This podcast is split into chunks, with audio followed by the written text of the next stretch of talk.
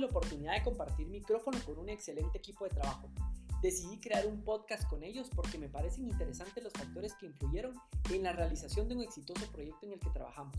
Formamos un equipo de alta eficiencia y desempeño, recopilando más de 120 horas de producción audiovisual para un estudio de mercado en más de 20 locaciones distintas en Costa Rica, con un equipo multicultural de El Salvador, Costa Rica, Honduras, Nicaragua y Guatemala. Nos conocíamos únicamente de manera virtual. La idea es resaltar los factores que influyeron para el éxito de un proyecto de tal magnitud. A continuación la entrevista con algunas experiencias y anécdotas interesantes.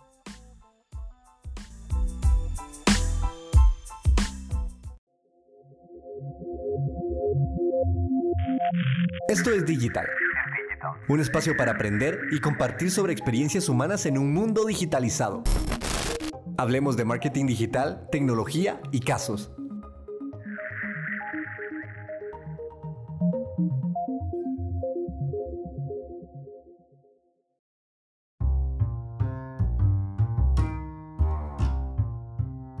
¿Qué es lo que has estado haciendo, Miriam, para conocerte un poquito más profesionalmente en los últimos cinco años?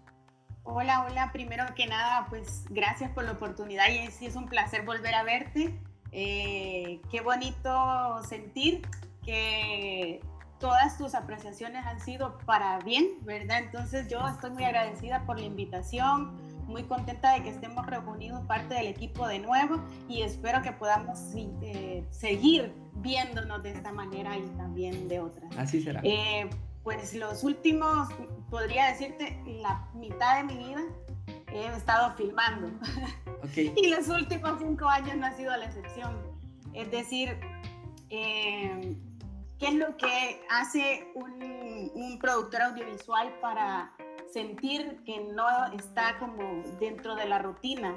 Eh, porque al final de cuentas vos sentís que llevas un año filmando y luego viene el otro y luego viene el otro y todo se va haciendo como una bola de nieve y pasan los años y te pasa la vida encima y le has entregado en la mitad al final del tiempo, te das cuenta y resumís que cuánto tiempo ibas trabajando en esto, llevas 12 años, más de casi la mitad de tu vida, 15, ¿verdad?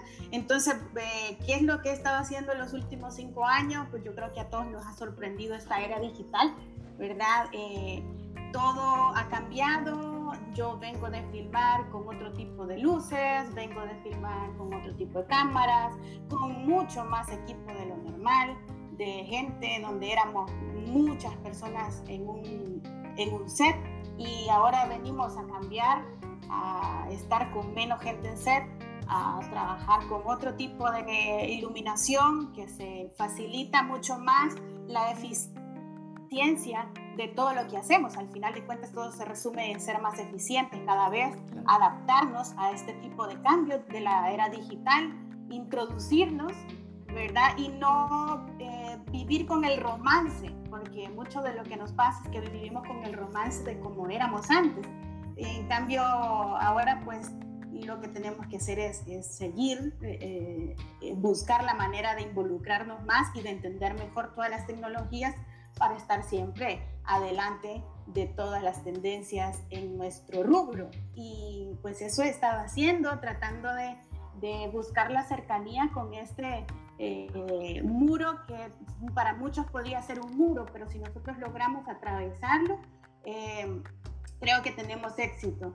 Entonces, eh, como productora, como Rock and Films, lo que hemos venido haciendo es cambiando todos esos equipos para equipos que solucionan más, eh, más fácil eh, las filmaciones en equipo, con equipos de trabajo mucho menores. Cuando antes un DP tenía cinco técnicos para trabajar, ahora llevamos dos.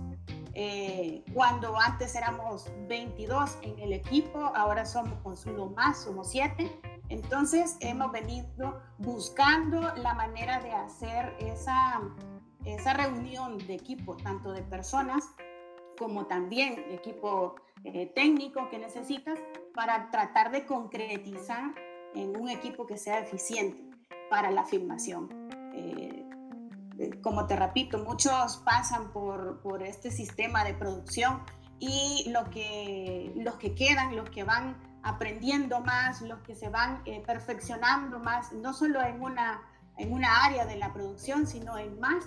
Esas gentes son las que vas vos involucrando a que crezcan y que pues entonces todos podamos lograr ser un equipo eficiente, productivo y, y resumir tiempos de filmación, de producción, ¿verdad? Entonces esto está así. Qué bueno. Qué bueno, eh, Miriam. La verdad que súper interesante. A mí, me, a mí me pasa, por ejemplo, yo, yo eh, en, mi, en, mi, carrera he dado eh, conferencias y siempre que voy a subirme a un, a un escenario, siempre sentís esa emoción, siempre sentís esa emoción y esos nervios. Creo que eso, eso es lo que realmente nos tiene que mover cada vez que, hacemos algo de lo que nos apasiona. O sea, si el día que nosotros no sintamos esa emoción y esos nervios, posiblemente es el momento de cambiar. Pero, pero sí, prácticamente te entiendo muchísimo lo que me cuentas. Ina, cuéntanos un poquito, tú qué, estás, qué has hecho en los últimos cinco años profesionalmente. Pues al igual que Miriam, no son cinco, son los últimos 25, un poquito más. Y, y concuerda mucho con ese conjunto de emociones, de pensamientos, de sentimientos, de percepciones que tenemos cada uno de nosotros. La investigación de mercado siempre ha sido lo mismo evidentemente ahora tenemos mayor estímulo, estamos más expuestos a un montón de cosas. Entonces, eh, es importantísimo buscar cómo entender al consumidor siempre desde la metodología cualitativa. Y eso es lo que he venido haciendo en todos estos años, tratando de concentrarme no solo a nivel de Costa Rica, sino la región, Centroamérica, Caribe, también algunos países, tratar de entender a ese consumidor, qué lo lleva a tomar una decisión, cuál es el camino que tiene que recorrer, consciente o inconsciente, porque es parte de nuestros comportamientos y parte de nuestro diario vivir también. Reaccionamos, vivimos, hacemos un montón de cosas que nos llevan a cambiar. Evidentemente, el, último año con todo el tema de la pandemia no ha sido la excepción. Hay que seguir investigando, hay que seguir indagando, hay que seguir viendo qué está pasando con cada uno de nosotros, desde la parte emocional hasta llegar a la parte funcional, también qué nos mueve, cómo lo hacemos y de qué manera. Evidentemente esto tiene mucho impacto a nivel de las marcas, a nivel de la publicidad, a nivel de nuestras familias y a nivel también de nuestra vida personal. Soy de relaciones internacionales, pero siempre he trabajado la parte de investigación de mercado. Siento que estoy en, lo que me apasiona. Estoy enamorada de lo que hago porque me encanta compartir con las otras personas. Me encanta saber que por un momento particular puedo llegar a entender muchísimas cosas de las personas y creo que es de lo que más disfruto actualmente.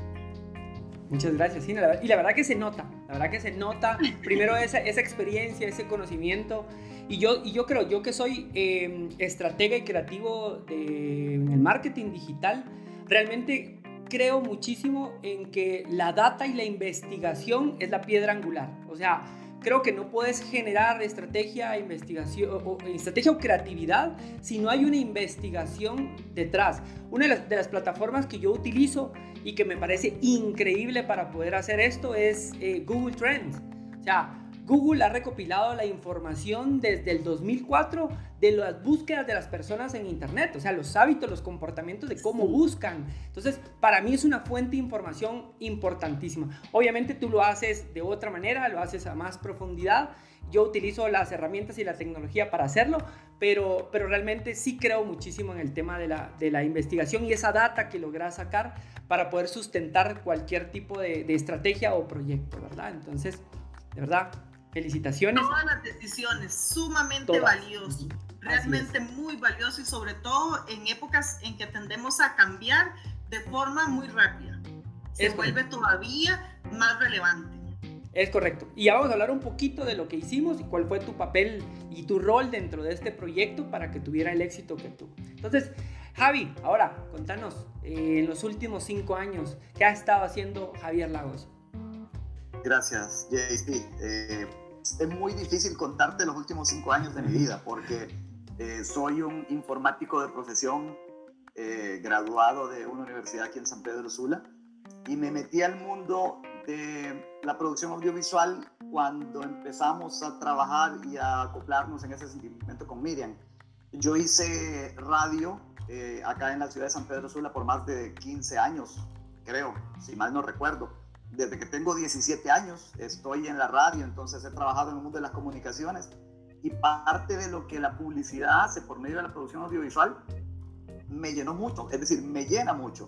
Y cómo te lo explico, en algún momento de mi vida dejé mi trabajo, de mi oficina, eh, yo era gerente de informática de una empresa generadora de energía eléctrica aquí en, en, San Pedro Sula y dejé mi oficina por apostarle a este sueño de producción audiovisual. Y entonces empezamos a crecer ya hace más eh, de cinco años de esto. En toda esta etapa hemos eh, conocido, capacitado, viajado. Eh, es un mundo gigantesco, enorme, de hecho. como decía vos hace un minuto, que mucho de lo que hemos venido viviendo, de la data que hemos recopilado, nos ha servido para poder ir avanzando y creciendo en un mercado como el hondureño, que es un mercado que requiere que no aún esté en pañales a nivel de producción audiovisual. Eh, no hay directores, eh, es, una cuestión eh, muy complicada, muy compleja para lo que en realidad, ¿verdad? nosotros queremos de, de, de, eso que se llama cine publicitario, o por lo menos lo que quisiéramos ver en nuestros países. Entonces, eso es lo que he estado trabajando, he estado en un mundo audiovisual que para mí es nuevo, más de cinco años, pero que cada vez que lo exploro eh, y conozco gente como ustedes, me encanta más, me encanta más y, poder eh, eh, robarme ese conocimiento que ustedes tienen en cada una de sus áreas es lo que creo que nos está haciendo crecer a pasos agigantados. Claro, Javi, la verdad que quizá un, un dato que, que, que no hablamos al principio es de los países que somos. Por ejemplo, Javi es de Honduras, Miriam es de El Salvador. Eh, Ina nació en Nicaragua y ahora ya has pasado casi toda tu vida en, Costa Rica, ¿verdad? Nacionalizada en Costa Rica hace 42 años ya. Wow, sí, sí. Entonces, ese, ese era un poquito de, de, los factores que entraban en juego para poder realmente desempeñar un buen trabajo, un trabajo de alto desempeño. Entonces, creo que, creo que ahí era donde entraba en juego eh, cada una de esas culturas que se confrontaron eh, y obviamente nos tuvimos que adaptar. Creo que ese es uno de los factores importantes que seguramente vamos a ir platicando eh, más adelante. Entonces, ahora vamos a hablar un poquito de lo que obviamente todo el mundo vivió en el 2020. Entonces, Javier, contame un poquito eh, ¿cómo, cómo te fue o cómo lograste adaptarte en el 2020 a nivel personal y a nivel profesional? O sea, ¿qué retos, qué retos te, te impuso el 2020 y cómo los pudiste superar? Bueno, como todos creo que vivimos un año difícil. En nuestros países se cerró por completo la economía. No teníamos oportunidad de salir a la calle a trabajar. Y dependiendo de un negocio que si estás eh, produciendo, generas ingresos, eh, si no producís, no hay, creo que fue un cambio radical. Tuvimos que tener muchos cambios de hábitos, eh, la manera de, tener empatía con la gente. Eh, ahora todo el mundo andaba como cuidándose de, la cercanía con, contigo. Pasamos tres meses en los cuales estábamos completamente encerrados en la casa pidiendo eh, la comida a través de plataformas digitales que estaban completamente caídas por la cantidad de usuarios que querían que les llevaran los supermercados a casa. Me quedé porque yo empezando la pandemia hice un viaje a El Salvador y me quedé en El Salvador. No pude regresarme porque cerraron fronteras. Entonces mis hijos se quedaron en un país, yo me quedé en otro. Eh, es decir, eso fue súper complicado. Es, es, una situación a nivel personal fue muy, muy difícil, pero obviamente eh, la tecnología, el, hecho de poder platicar todo lo que pasaba, de hablarlos, hacer videollamadas, eso nos mantuvo muy cercanos y, creo que nos funcionó para poder pasar esos meses en los cuales fronteras estuvieron cerradas. A nivel profesional eh, fue un cambio abismal.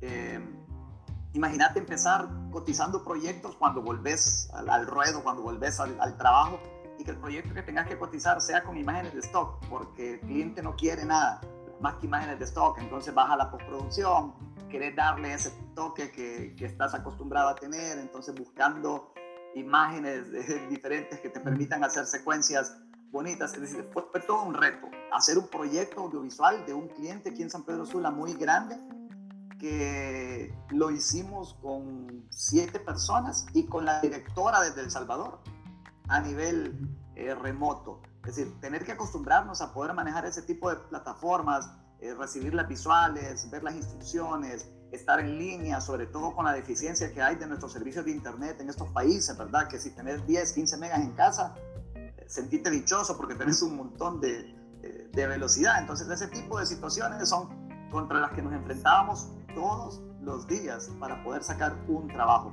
Eh, gracias a Dios y a la disposición que todo el equipo ha tenido eh, con nosotros en, Honduras, a las direcciones y directrices que Miriam siempre ha dado a toda la gente que trabaja con nosotros, hemos podido sacar adelante a nivel profesional esta, esta, este barco que se llama Rock and Films, que te repito, no, no ha sido fácil y no muchos lo pudieron sacar adelante en este año 2020. Esperamos que este 2021 nos permita seguir creciendo y, y que podamos salir de este bache eh, de, de, COVID, de este bache de, de problemas que hemos tenido mundial con lo que tiene que ver en pandemia. Claro, claro. Ina, tú, ¿cómo, cómo hiciste para, para hacer esos malabares, trabajo eh, a nivel personal, eh, obviamente adaptándote este, 2000, este 2020? Sí, lo primero creo que fue como intentar reinventar mis emociones, porque todos estábamos sufriendo cambios demasiado importantes que tocaban no solo las fibras a nivel personal, sino a nivel laboral. Por ejemplo, a mí eh, haciendo sesiones de grupo, por ejemplo, no es lo mismo estar con un grupo compartiendo, hablando, hacer y trasladar todo, digamos, de forma virtual. Hay una cercanía con la gente que cuesta más, se dificulta. Eso, eso no permite que fluya la información como usualmente eh, tenía ya más de 20 años de venirlo haciendo. Entonces, es un tema de adaptarse y, y lograr hacerlo. Lo principal yo soy una persona sumamente positiva y lo primero que hice, yo dije, ok, no me puedo llenar de temor, eso no lo puedo hacer, voy a sobrevivir, mi familia va a estar bien, todo lo mío va a funcionar y lo voy a hacer y voy a tratar de hacer lo mejor posible, ya sea estando con la gente o también por medio de plataformas virtuales. Y creo que ha sido el éxito, el, el, sentirme que yo también lo podía hacer y que todo iba a estar bien, me ha llevado a pensar de que independientemente que perdimos mucho el tema de socialización, de no poder hacer muchas cosas que queríamos durante la pandemia, creo que se ha convertido en un año maravilloso, de muchísimo aprendizaje, de conocerme más allá de lo que usualmente estaba acostumbrada a dar. A nivel profesional y a nivel personal también con, y con mi familia. Entonces, siento que ha sido un año diferente totalmente, pero muy bonito, muy positivo y estoy segura que este año así también lo vamos a tener. Entonces, las dificultades las vamos a pasar, todas estas épocas después serán recuerdos nada más. De momento, seguimos trabajando igual. Perfecto, Ina. Miriam, tú, ¿cómo lo viviste el 2020? ¿Cómo te adaptaste? Eh, a nivel personal y a nivel profesional? En lo personal, en lo que he buscado todo el año es la manera de mantener la calma. Yo soy muy parecida a Ina y soy muy positiva. Y, y, eso, mantener la calma, de sentir tranquilidad, ¿verdad? Personalmente, de entender que esto es, ha sido un antes y un después del COVID no pensar en, cuando pase todo esto. Muchos tal vez lo considero que hemos cometido un error en decir, eh, cuando pase todo esto yo voy a hacer tal y tal cosa. Eh, pero lo que tenemos que entender es que estamos dentro de esto, que estamos pasando esto. Y, tratar de adaptarse a, esta situación era como el, lo más importante para mí, ¿verdad? Encontrarle eh, inspiración a todo momento que, surgía. Mm, quizás diría yo, soy una, una, tipa que no, que no me cuesta entretenerme, que no, no me quejo mucho de las cosas que están sucediendo, sino que encuentro una oportunidad de todo.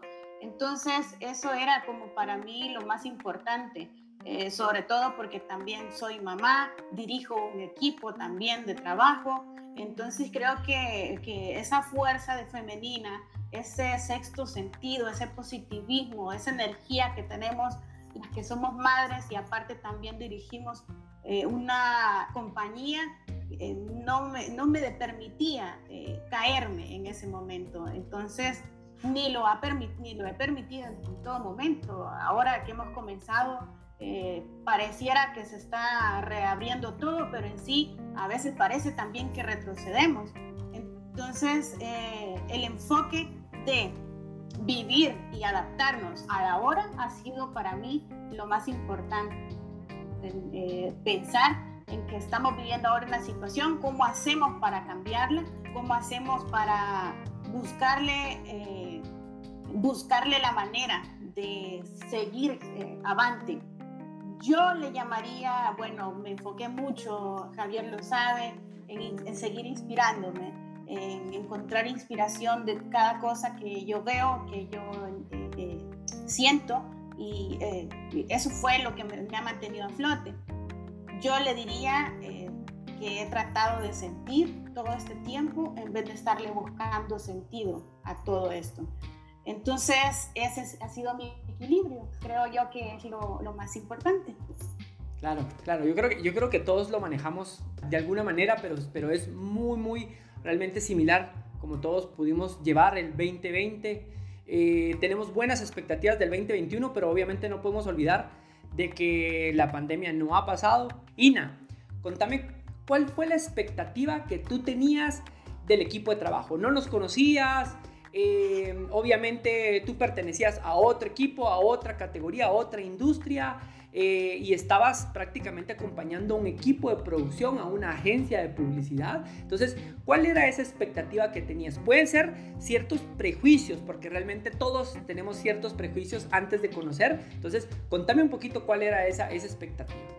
Sí, bueno, cuando se me informó que yo iba a ser la persona, digamos, que, que iba a ser como la persona enlace junto con, con, las otras empresas, primero me sentí muy feliz, muy sorprendida, muy feliz y, e inmediatamente dije yo, ok, muchísima presión, mucho estrés, mucha exigencia.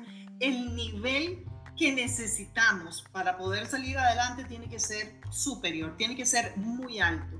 Entendía que siempre los tiempos de respuesta son sumamente cortos, no podíamos equivocarnos, sabía que teníamos que hacerlo bien y que como equipo teníamos que este, ir todos bajo esa misma premisa, todos hacer lo mejor como equipo. Entonces, creo que de momento fue eso, llenarme como un poco de estrés y, también de presión, ¿verdad? De saber que teníamos que ser muy exigentes con todo lo que, con todo lo que íbamos a hacer. Sentía que, que no podía fallar, que, que era la persona que habían seleccionado en, la empresa donde laboro y yo decía, no, no puedo fallar, tengo que dar lo mejor en este equipo y tengo que eh, tratar de ver cómo concatenar toda mi experiencia con el resto de personas que íbamos a trabajar. Y creo que lo logramos eficientemente. De verdad que, que, fue un equipo súper bonito, no solo ameno, no solo el poder compartir, el poder hacerlo además en tiempos de pandemia, o sea, porque el susto de que andamos este, eh, eh, juntos, ¿verdad? Pero integrándonos a otros hogares también era, era un tema un poco de, de temor, de cuidado, de precaución, pero siento que todos esos, digamos, prejuicios que se podían tener de, de, primer momento, en muy pocos minutos o en, en, muy poco tiempo los habíamos logrado superar. Y creo que eso denota mucho el profesionalismo de cada uno de los miembros que estábamos como parte de ese equipo. Claro, claro, Ina.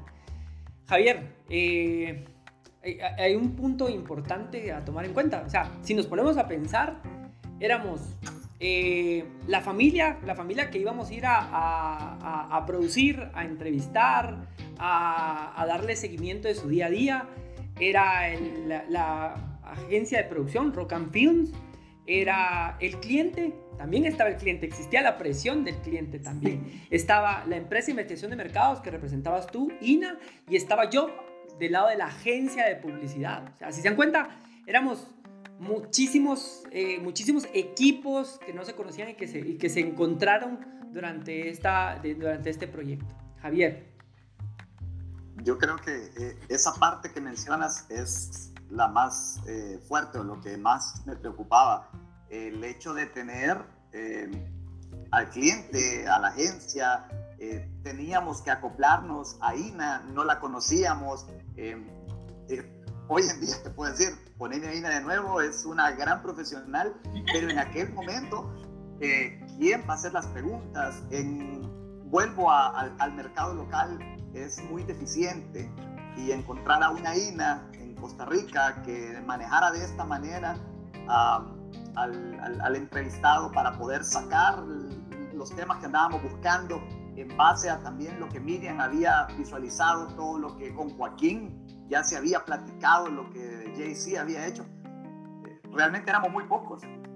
Éramos muy pocos para que todo esto funcionara al nivel en el cual terminó. Yo eh, tenía ese, ese temor, tenía un poco de preocupación porque teníamos que estar haciendo dos, tres o hasta cuatro funciones en el mismo momento en el que estás preparando el set de audio o estar pendiente de si vas a solicitar la comida, con qué transporte te vas, eh, qué luz vamos a ayudar a ponerle a, a, cámara, eh, que la cámara esté funcionando, qué baterías son, con qué lente vamos.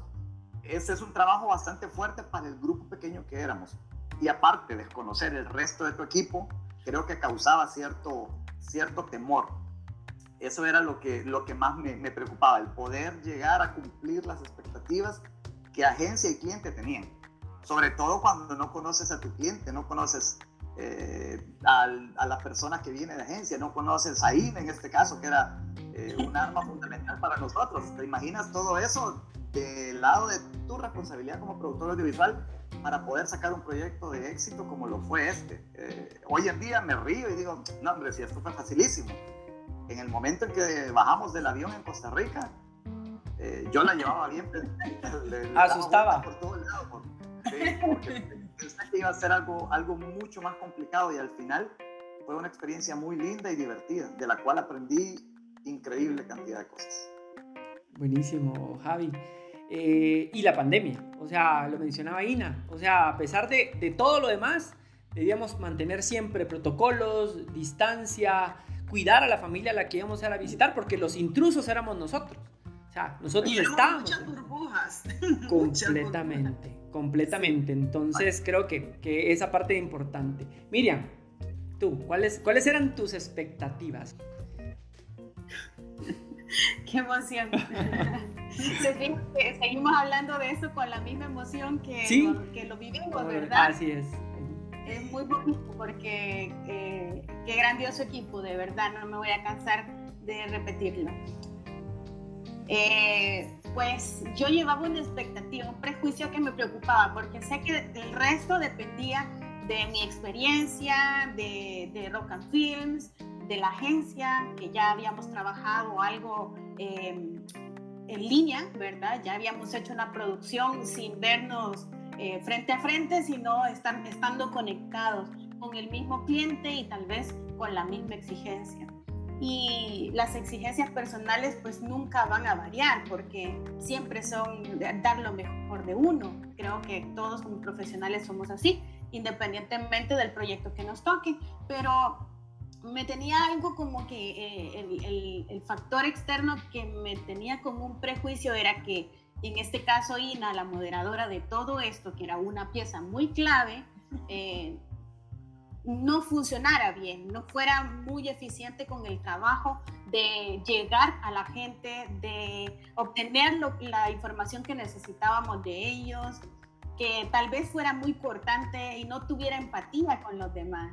Entonces, de entrada fue para mí eh, un descanso ver a Ina en set, ver cómo manejaba ya luego, ella tiraba corte, eh, daba las directrices perfectamente, era un pez en el agua. Entonces yo dije, ok, ella viene de otra empresa, como estábamos hablando, cada uno venía eh, defendiendo su camisa, pero se dieron cuenta en algún punto que cada uno andaba con camisa diferente o sintieron que todos cargábamos la misma camiseta y sudábamos la misma camiseta. Entonces era como para mí es el prejuicio.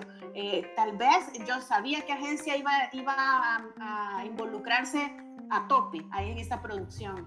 Eh, sabía que también nosotros íbamos a dar lo mejor de nosotros, pero ¿qué pasaba con ese otro ente que no conocíamos, que tal vez no estaba tan involucrado a un lenguaje de producción audiovisual, pero que al final de cuentas todo se amarra, todo se conecta? Y verla como pez en el agua para mí fue un alivio, fue un descanso, ver que se puso la camiseta como todos, que se involucró de manera muy eficiente con el trabajo y entendió de entrada que era lo que necesitábamos. Eso para mí fue el 100% de, emoción. Ya luego dije, no, esto ya te arrolla se emoción. ¿Cuál fue ese reto? Ese reto a nivel personal para poderte adaptar a, este equipo de trabajo? A nivel personal, Javier, ¿cuál fue ese reto? Fíjate que para eh, hablar de algo que el equipo me generara, te mentiría. El reto que superamos y que creo que todos lo superamos en el primer momento era el romper el hielo cuando nos conocimos. Una vez que vimos a Ina trabajar, una vez que teníamos las directrices de Miriam, una vez que JC tenía claro el contenido de lo que íbamos a trabajar día tras día, no había una situación que me preocupara. Tal vez me preocupaba parte de la logística, de la producción, el hecho de, no conocer las distancias, ¿verdad? Estás en un país que no es el tuyo. Pero eh, el, el, el, qué vas a comer, eh, si la zona es peligrosa, ese tipo de cositas. Pero lo que tiene que ver con el equipo, una vez que se rompió el hielo, ese primer día en la casa de Diego, eh, que hasta recuerdo que nos quedamos con el muchacho del Uber ahí todo el día por si pasaba algo. Y en realidad fue algo tan, pero tan eh, fácil. Fue como que si realmente fuéramos un equipo de trabajo de muchos años de conocernos. Y es ahí donde se nota la experiencia que maneja Ina, el tiempo que tiene de estar en, en esta parte de, de, su función, de su trabajo, lo que hizo Miriam, el, el, poder manejar al equipo de manera que, que, cada pieza funcionara como un relojito suizo.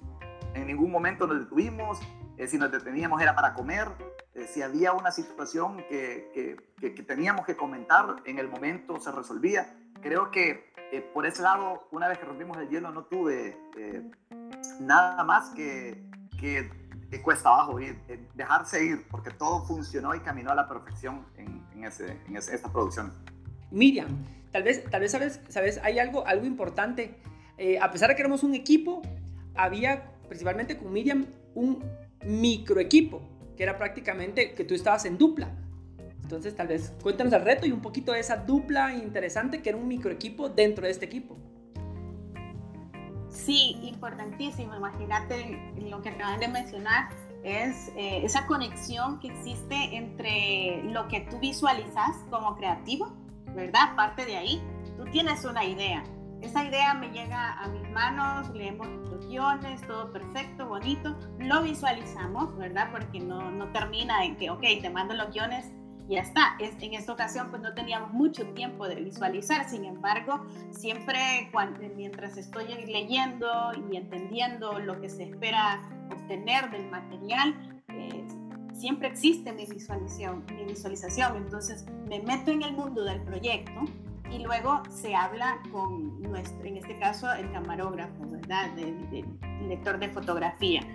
Eh, con él llevamos mucho, muchos proyectos atrás trabajando, entonces ahí existe esa conexión, ese lenguaje en donde eh, primero eh, ya, se, ya se sabe qué tipo de tomas queremos. Hay, hay una cosa bien importante que es eh, dividir las ideas que tenemos, porque podríamos llegar a, a, no hacer nada, a llegar a improvisar.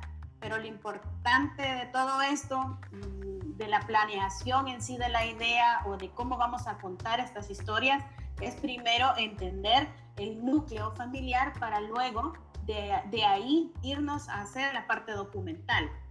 Entonces, nuestro lenguaje siempre fue manejar eh, la información completa de parte de las familias para posteriormente intentar eh, completar todo un video con el material necesario que, que, que, vos decís, esto va a ayudar a que se entienda mejor la historia. Entonces, ¿qué es lo que sabíamos y qué es lo que no sabíamos?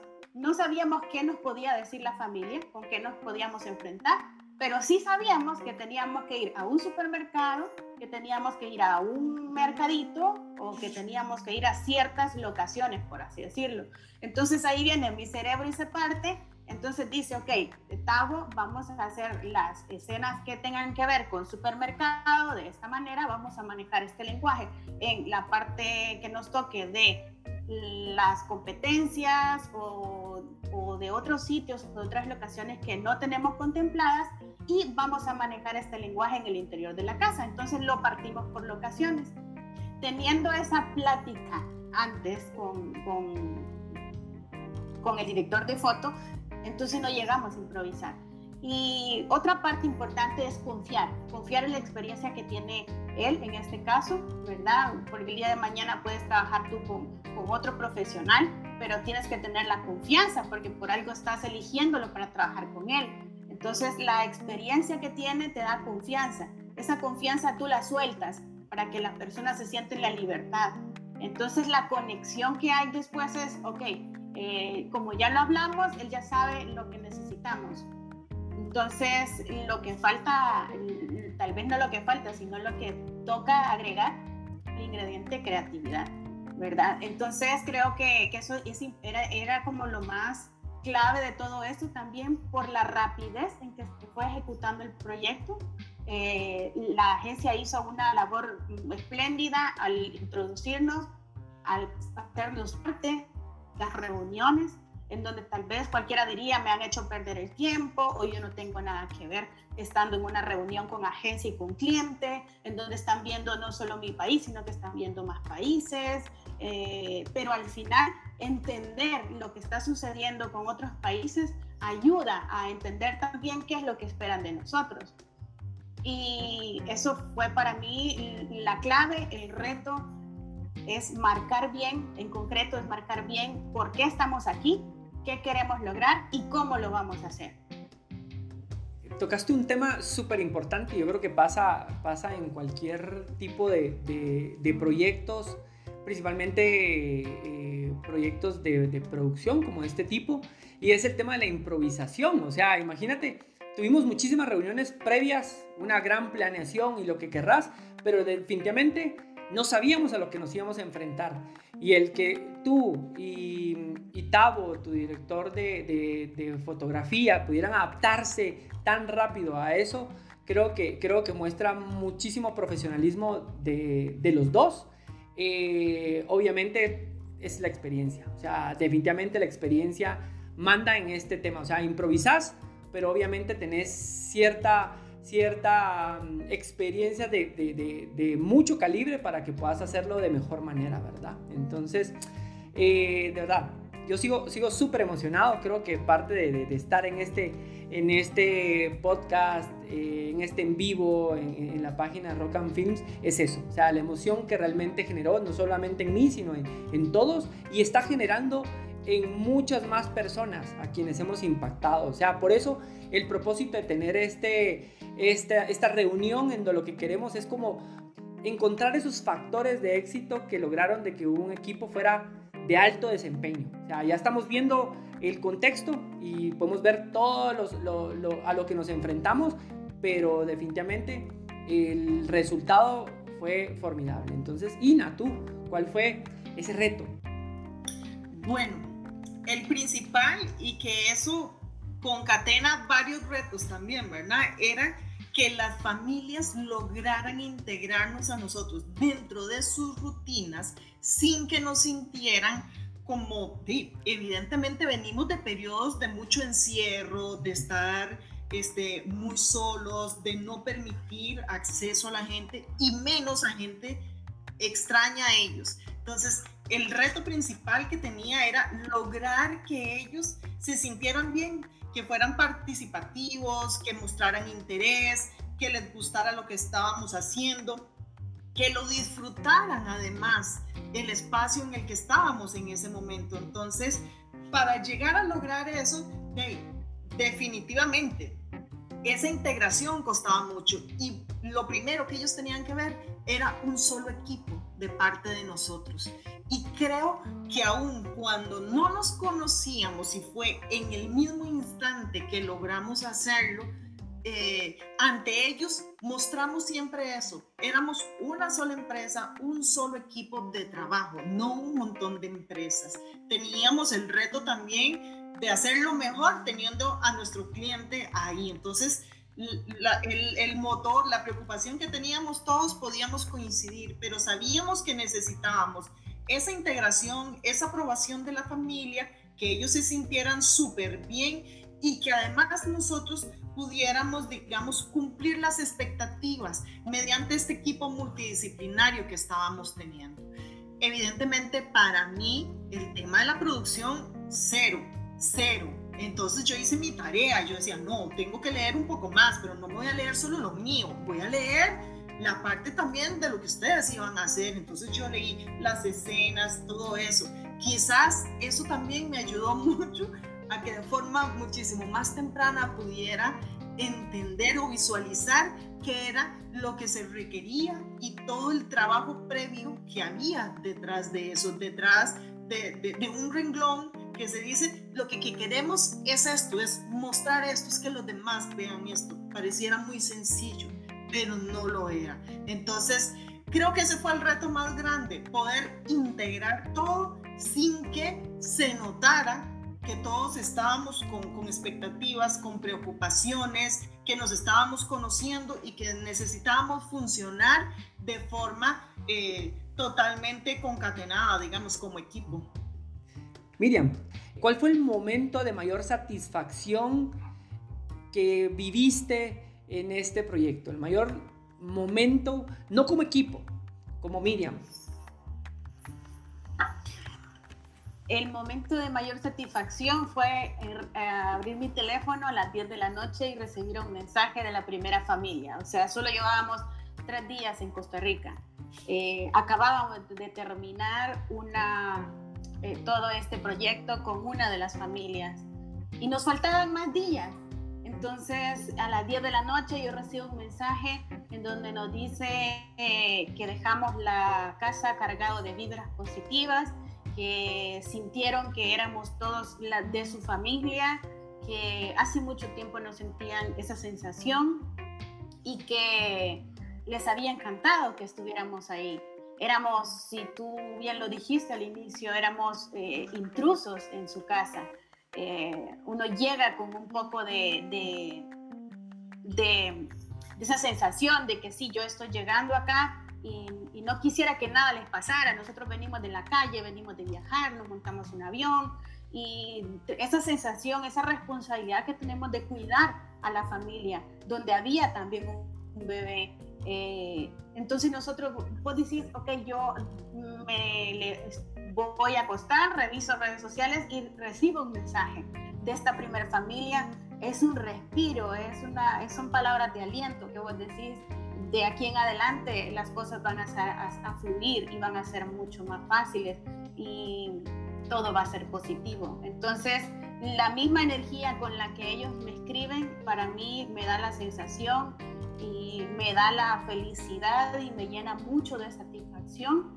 Eh, que yo no estoy equivocada de profesión, que, que, eso es lo que yo amo hacer, que eso es lo que quiero seguir haciendo, que me gusta dejar amigos alrededor del mundo, conocer y que me conozcan, compartir, eh, dar eh, alegrías, encontrar alegrías donde no las habían. Y creo que eso es lo que hemos logrado hacer y que me da más satisfacción que cualquier otra cosa. Javi, ¿cuál fue ese momento de satisfacción? Sí, fíjate que ese, ese momento de, de Uber, que aparte que era hondureño, era sanpedrano, era maratón, conocí a mi papá. Pero eso es como que una, una anécdota, una anécdota que me traje y me voy a llevar para el resto de la vida y se la voy a contar a todo mundo. Y ya se las contaré también a ustedes y a la gente que nos está viendo a través de las redes sociales. Pero quisiera ahondar un poquitito en un momento que, que en realidad me llenó de satisfacción en la producción, que fue el hecho de haber sacado a cada una de las familias de su estado emocional, de venir de hacer teletrabajo o de venir de no tener trabajo porque se ha venido abajo toda la economía a nivel mundial y que de repente llegues con un grupo de, compañeros de trabajo y les puedas apoyar en, qué sé yo, es decir, tal vez no se represente mucho para una familia, sí para otra, en un pequeño supermercado o en una compañía, en una plática, en darte cuenta que la mamá trabajó con el camarógrafo, con Tavo, que andaba con nosotros, de uno de los entrevistados, ese tipo de cositas que rompían la normalidad, en realidad te llenaba de satisfacción, porque venimos de un momento en el cual ha sido muy difícil, que la pandemia a nivel mundial nos ha tenido encerrados, nos ha tenido molestos con el resto de la gente, porque no sabemos si está infectado, si anda mascarilla, si entra a mi casa. el poder haber compartido con ellos en sus casas, haber podido comer en sus mesas, y que te despidas de ellos sintiéndote lo que te decía Román y Priscila, te abrieron la puerta de su casa, te llevaron a ver la casa de su papá, eh, te hicieron una bebida especial, eh, me dieron agua con, con, azúcar, le digo yo, no sé cómo es que le dicen Ina al... Agua dulce. Agua dulce. Agua dulce. Agua dulce. Es decir, que salga de ellos, sacarle eso a la cena. Entonces, ese tipo de cositas, eh, JC, son demasiado, demasiado, demasiado buenas eh, para poder decir andaba trabajando. Es decir, que la gente se dé cuenta que yo andaba trabajando y que me topé con estas familias que me las traigo en el corazón eh, a dos países de distancia, en, un lugar tan lindo como, como, lo, como lo fue Costa Rica, creo que es lo que me llenó de más satisfacción eh, a nivel de producción. Ya más adelante creo que tenés la pregunta de la anécdota y sí la quiero contar porque me pareció increíble que eso pasara tan lejos de mi casa, tan lejos de mi país. Ina, ¿cuál fue ese momento de mayor satisfacción? Concuerdo con Miriam y, y con Javi. Definitivamente la, la cara de felicidad de, de las parejas, de los hijos, el compartir con ellos el que nosotros sintiéramos que era mayor el disfrute que el trabajo, aunque estábamos trabajando verdaderamente, creo que eso es sumamente memorable.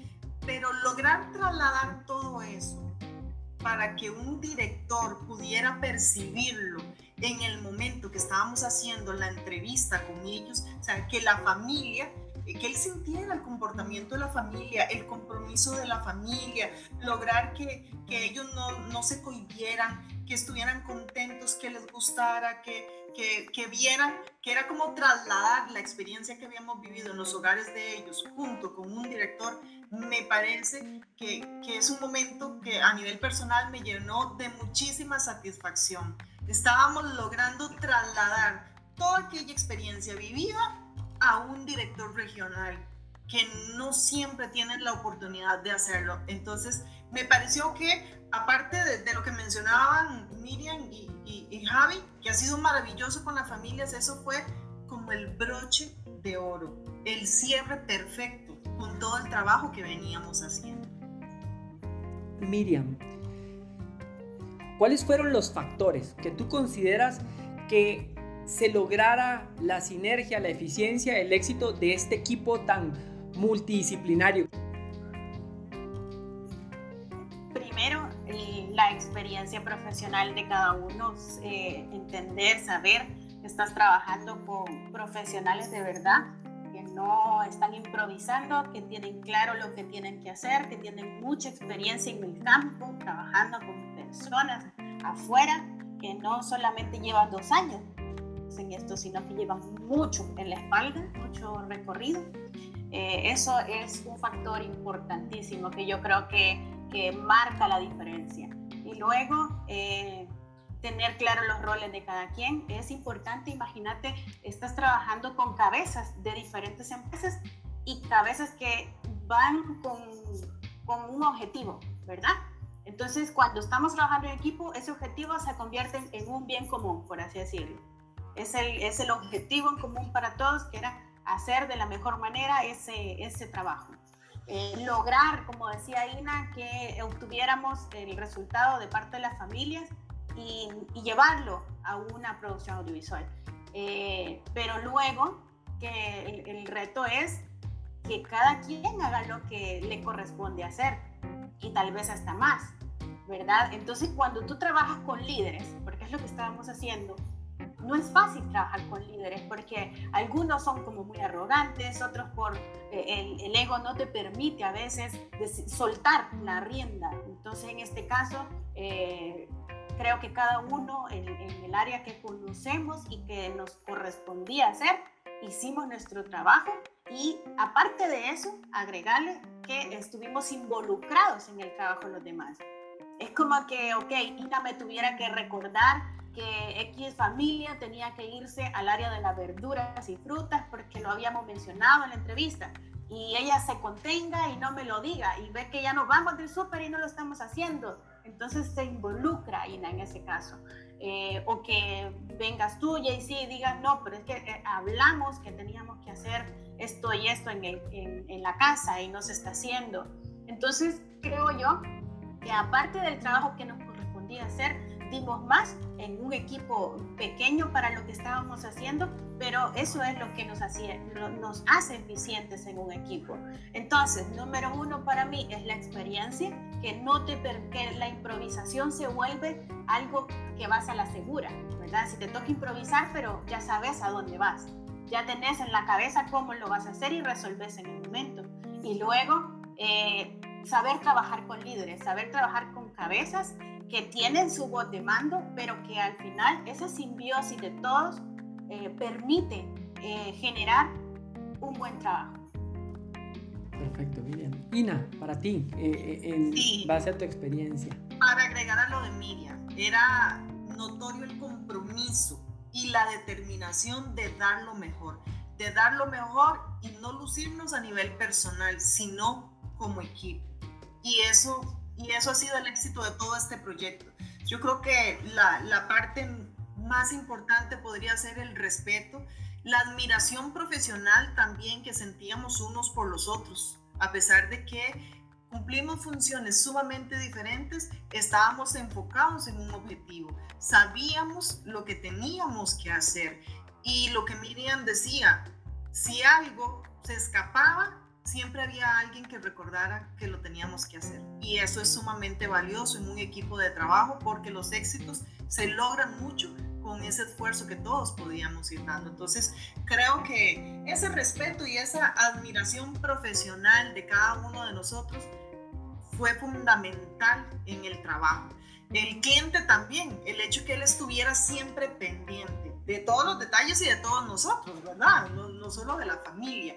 Él iba viendo, midiendo y este, iba haciendo su aporte en el momento. Creo que eso también era muy relevante porque nos ayudaba a, sacar el trabajo de acuerdo a las expectativas que se tenían en todo momento con el cliente ahí de frente.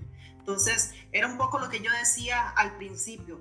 No podíamos fallar, todos lo sabíamos y era el compromiso que asumimos que como equipo teníamos que sacar la tarea juntos. Perfecto. Javi. Fíjate que resumiendo lo de Ina y Miriam, hay palabras que son fundamentales para definir esto y es experiencia, conocimiento, creatividad y la más importante que se volvió en un discurso muy lindo de Miriam, en unas palabras muy bonitas eh, de Ina, es la humildad. La humildad para poder eh, recibir un comentario de un compañero que en realidad está hace dos días, hace tres días con vos y te dice, eh, pero faltaron las verduras. Hey, es cierto, hagamos las verduras. Y no tener la prepotencia de responderle de una manera, ah, las verduras ya las tengo, o cualquier cosa, y después hacer las verduras escondidas, sino que darle el crédito a quien se lo merece por estar involucrado en el proyecto junto con vos. Entonces creo que ese, ese factor de humildad eh, es importantísimo igual como Ina lo hizo en su momento, cuando Miriam le dice, Ina, usted cuando termine le da el corte y con usted vamos. tomar todo el consejo que es para bien de la producción, porque tenés puesta la misma camisa, creo que es lo importante. Para que este proyecto eh, terminara como, como, como terminó, la humildad de cada uno de los que conformó el equipo fue fundamental, aparte del resto de su conocimiento, experiencia y creatividad, que en realidad son admirables. Claro, Javi, la verdad que lo que mencionan es, es base de lo que se logró, de ese éxito. Agregaría, obviamente, confiamos, o sea, realmente, a pesar de las expectativas, porque hablamos un poquito de esa expectativa que teníamos, creo que confiamos. El confiar en que el, el otro estaba dando o estaba completamente comprometido, creo que eso fue también vital. Ina, contame ahí eh, eh, ese momento, esa anécdota que vas a recordar, así como decía Javi, esto se lo voy a contar a todo el mundo y, y, hasta mis nietos y todo. Entonces, contanos ahí eh, alguna de esas. Que me voy a morir, me muero. en, una, en la primera reunión con el director y se me va la luz.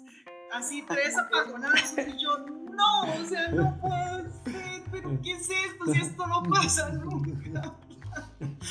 Y yo dije, calma, calma, respira, respira. Vamos a ver, tengo que solucionar. Ahorita viene, entró la luz, pero no entraba internet. Y yo decía, Dios, ¿qué voy a hacer? De ahí corrí inmediatamente donde, donde una amiga vecina y ella no entendía qué era lo que yo estaba haciendo. Le dijo, no hablen, no hablen, déjenme trabajar en internet.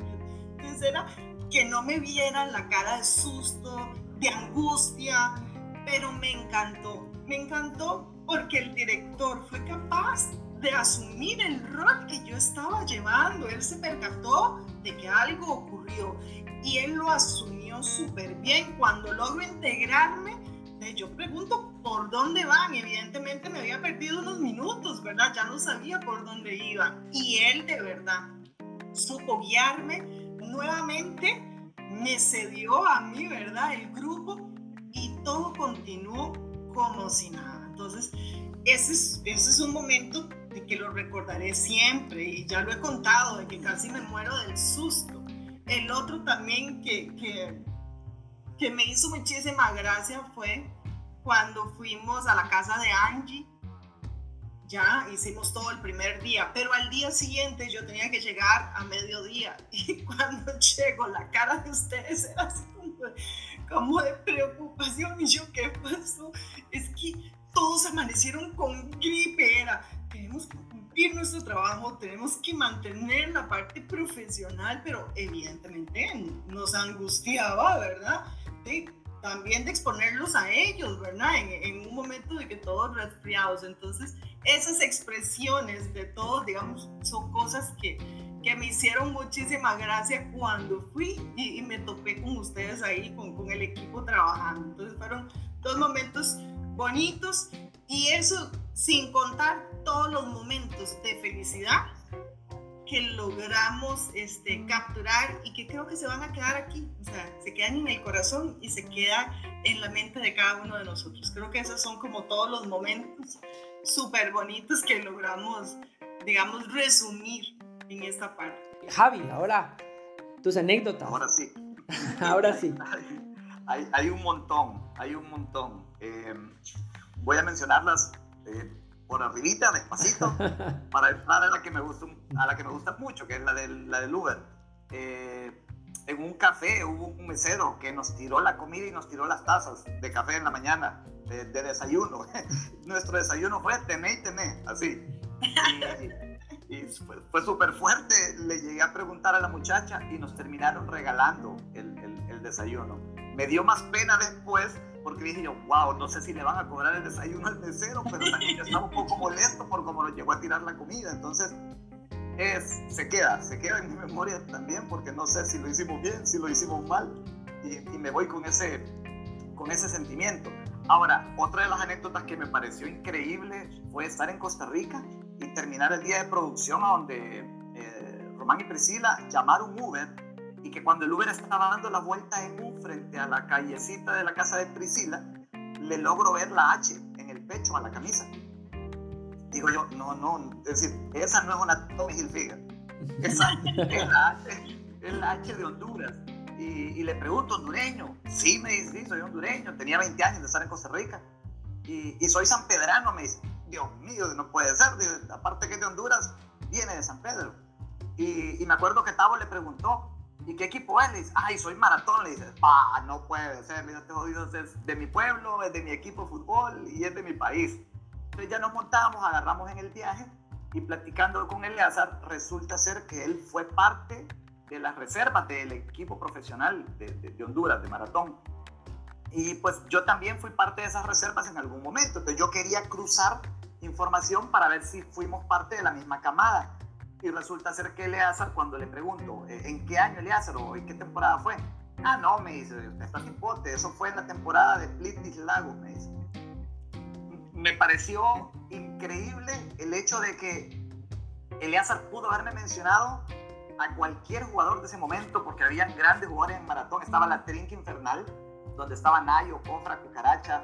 Eh, no participaba mi papá en esa, en esa trinca, porque eran tres personajes increíblemente buenos. Y que él me lo mencionara de primero y que yo le dijera, eh, Elías, pero ese es mi papá, y que no me creyera, tuve que agarrar mi teléfono, marcarle a mi papá. Él me contestó, se lo pasé a Elías y Eleazar se ha puesto a contarle que se acuerda muchísimo de una jugada que hizo en el Morazán, que se tiró la pelota por atrás y le hizo un gorrito a un defensa. No se acordaba quién.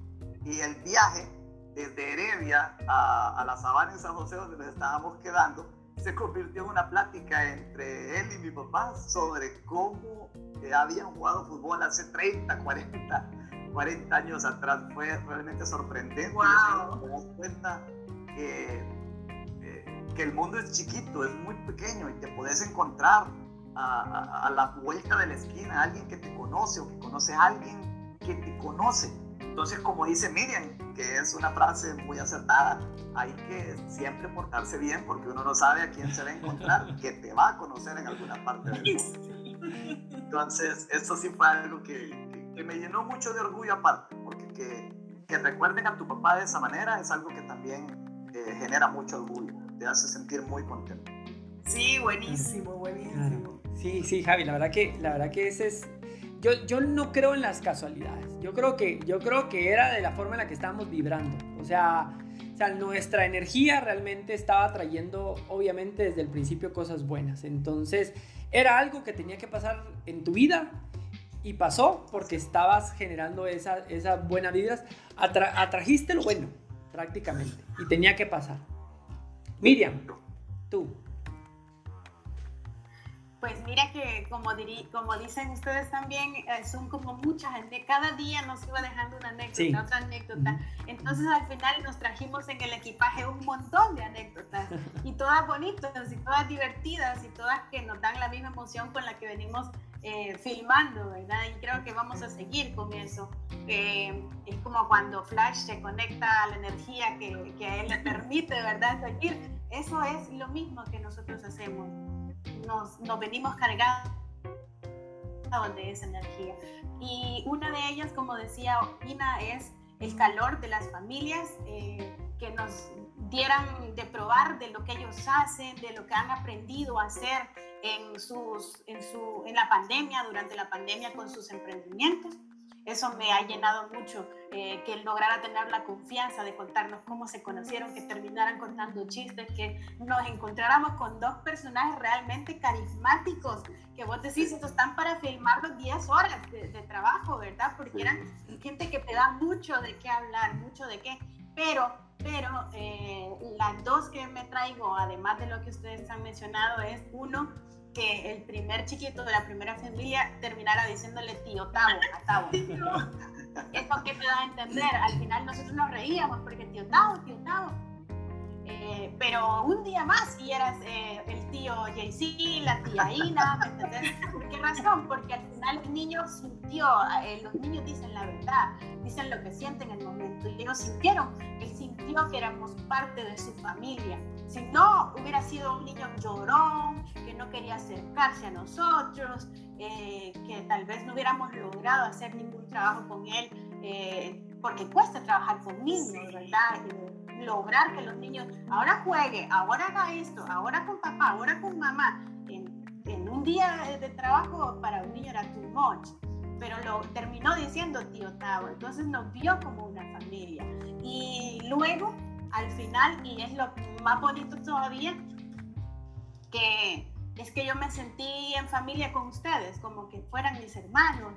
¿Por qué razón? Porque cuando logra, intentamos ingresar en las últimas fases de esta producción, que fuimos al edificio que tenía muchos, el edificio del cliente, oficinas eh, muy importantes en donde tienen muchos protocolos para ingresar. Y nos damos cuenta que contestamos mal el, formulario para poder ingresar y, y no le leímos bien tal vez dos preguntas y entonces nos estaban negando el ingreso, pero al final, hablando con Javier, llegamos a la conclusión, pero es que nosotros ya somos una burbuja. Es decir, nosotros no somos ya desconocidos, somos, uno, somos burbuja porque llevamos más de 10 días trabajando. Entonces llegar a la conclusión como que hasta eh, ves que, que, uno pasa como de lo que va a pasar o de lo que ha pasado, pero no vive el presente. Entonces en ese momento caemos en cuenta en que, ah, pero es que nosotros ya somos burbuja, ya ¿por qué nos van a negar el ingreso? Ya pasamos juntos. Entonces que se lo deberían de negar también a, a Ricardo, dijimos, pero al final de cuentas, hasta entonces nos cayó el 20 que yo ya me sentí como familia de ustedes, me siento como familia. ya, ya, yo ya me imagino, llego a Guatemala, abro la refri de, de aquel, sí, digo, ah, ya me siento en esa confianza. Y yo creo que, que, eso es lo que logra uno al final, de dejar esa semillita en una persona, porque creo que las personas pasan por la vida de nosotros por algo. Eh, y hay personas como en toda historia, que pueden entrar a tu vida y con la misma salir y ahí te das cuenta que no era relevante ese personaje, ¿verdad? Pero en este caso ustedes todos hemos sido relevantes en la vida de cada uno si no nos estuviéramos haciendo ahora este podcast, esta transmisión en vivo. Eh, y somos esas personas que eh, tienen, que generan un cambio relevante en nosotros y nos damos cuenta que la vida es una miniserie en donde vamos conociendo gente, nos vamos desarrollando entre todos y eso nos va llenando al final. Entonces, esas anécdotas para mí, como les decía, es eh, caer en la de la hora importante y que los profesionales con los que he estado trabajando me los quedaré para toda la vida, sin hablar de las familias, claro que sí. Claro, Miriam, la verdad que, la verdad que es súper lindo, la verdad todo este, este es un aprendizaje al final eh, para todos.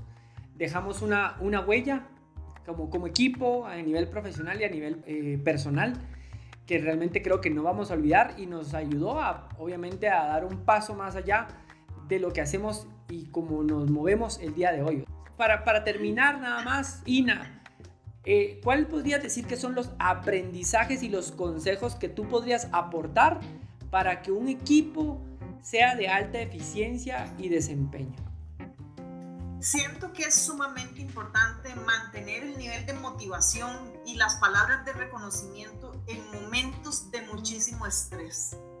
Siempre había un mensajito en el chat del WhatsApp, cuando estábamos en vivo, súper bien, buen trabajo, eh, vamos lográndolo, este día fue excelente, el día siguiente. Creo que mantener esa motivación, ese calor y esa energía que ya de por sí habíamos puesto desde un principio es sumamente importante. Creo que es una de las cosas que hay que mantener porque evidentemente ocupamos temas de comunicación, ocupamos tener eh, todas nuestras funciones, ocupamos tener digamos, detalles de todo eso. Pero si perdemos esa parte, como ese calor, eh, eh, esa motivación que podemos tener, creo que el resto de las cosas no funcionarían igual. Y es parte de lo que nosotros logramos. Por eso es que en ningún momento, y Miriam dice, somos una familia. Sí, claro, éramos una familia de trabajo. Yo a nivel personal nunca me sentí ajena al grupo. Siempre sentí que era parte y que era parte importante de ese grupo. Entonces, creo que mantener ese tipo de cosas es sumamente valioso. Fantástico. Miriam, tú, para ti, ¿cuáles son los aprendizajes y los consejos que le podrías aportar a un equipo eh, para que realmente logre esa eficiencia y ese gran desempeño? Pues número uno, eh, hay que encontrar el complemento. ¿A qué me refiero con esto? Uno no es todólogo. Hay mucha gente que cree que lo puede hacer solo, que puede trabajar eh, varias cosas y al final uno tiene que reconocer lo que puede hacer y buscar ese complemento, buscar un equipo que te, que te complemente trabajar con personas que vos decís, ok, yo tengo esto, ya tenemos estas otras personas, ahora ¿qué me hace falta?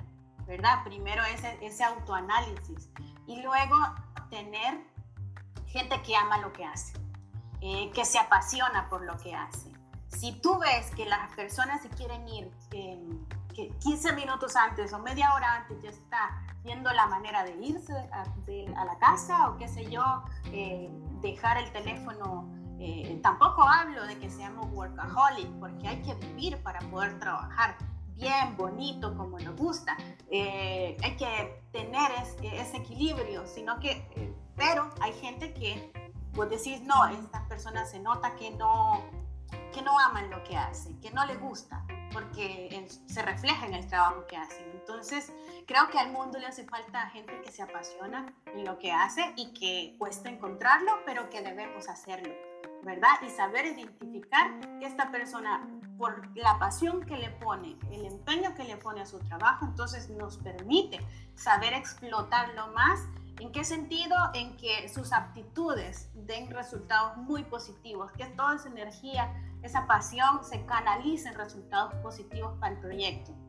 Y después de eso, trabajar la inspiración del equipo, hablar con ellos, conocerlos, tener el acercamiento, eh, con la gente y con las personas que tú trabajas, no eh, hablar solamente de trabajo, sino tener un acercamiento. A veces cuesta compartir situaciones, no hablo de meternos en la vida privada de las demás, pero al final te das cuenta que ellos terminan contándote a ti las cosas, contándote qué les pasa por su mente, contándoles qué es lo que le está sucediendo a nivel externo.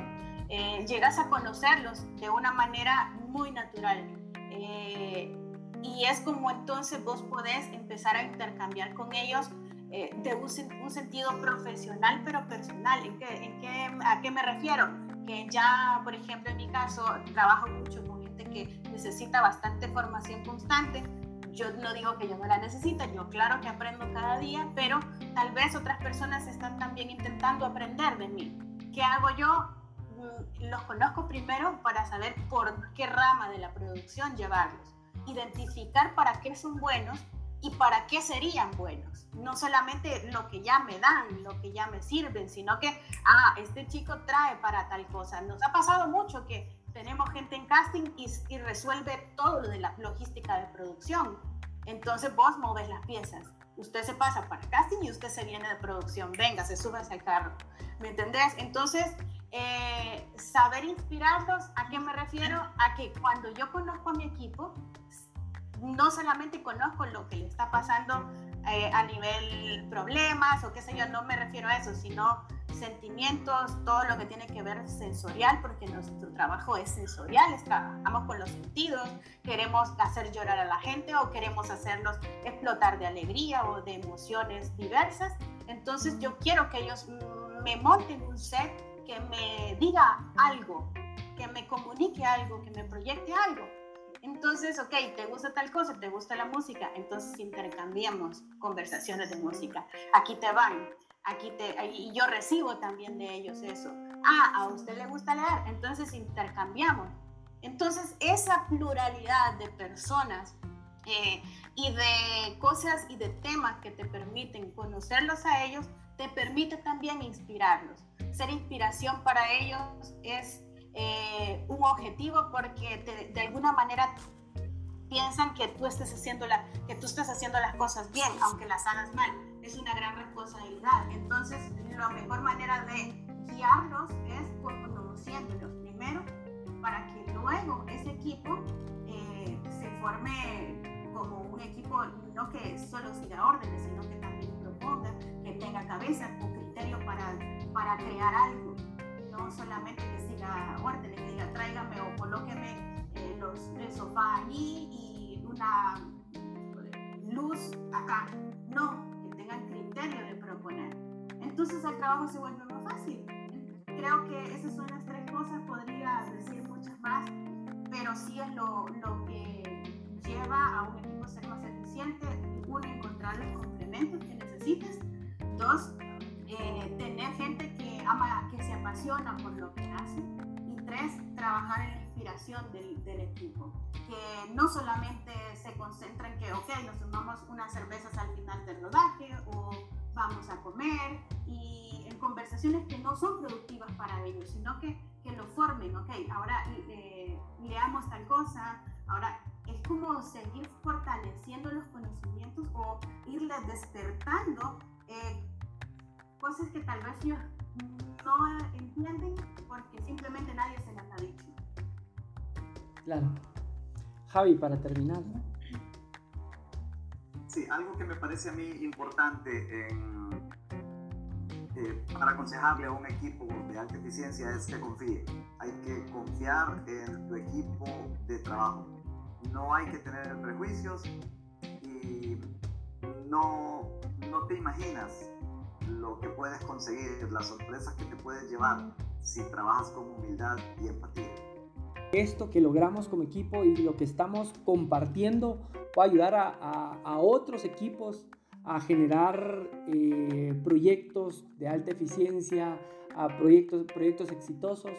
Pero mm, me llevo las palabras de ustedes, por ejemplo, el, el compromiso, eh, la pasión que decía Ina, o sea, realmente tienes que amar lo que haces para realmente eh, inspirar a otros, obviamente.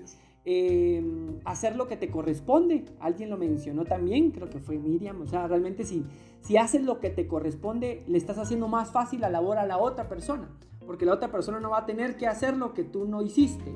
Entonces, y lo que acabas de, de terminar de decir, Javi, la empatía. Creo que, creo que el 2020 nos enseñó eso. Tenemos que ser mucho más empáticos. Entonces, de verdad, les agradezco muchísimo. Esta ha sido una gran experiencia. Este es resumen, un pequeño resumen. Obviamente no estaban todos, pero es un pequeño resumen de lo que vivimos y de los muy buenos resultados que se logran cuando hay tantos factores en juego como distintas nacionalidades, distintas personalidades, distintas profesiones. Entonces, eh, creo que logramos lo que normalmente no se logra en tan poco tiempo. Una escuela de, alta demanda o alta eficiencia eh, eh, porque lo hicimos en dos semanas. Y va a seguir sonando durante, para nosotros a nivel personal durante mucho tiempo y a nivel profesional les puedo asegurar que esto se va a llevar muchísimos reconocimientos todavía. Entonces les quiero agradecer de verdad eh, haber participado, haber aceptado esta invitación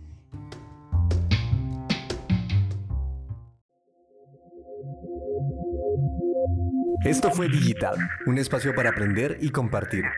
Si te gustó el podcast, síguenos y compártelo. Si deseas ser parte del programa, escríbenos a nuestras redes sociales. No olvides que con tu apoyo ayudas a democratizar el conocimiento. Musicalización, Joaquín Martínez. Idea original y conducción, Juan Carlos Verducido.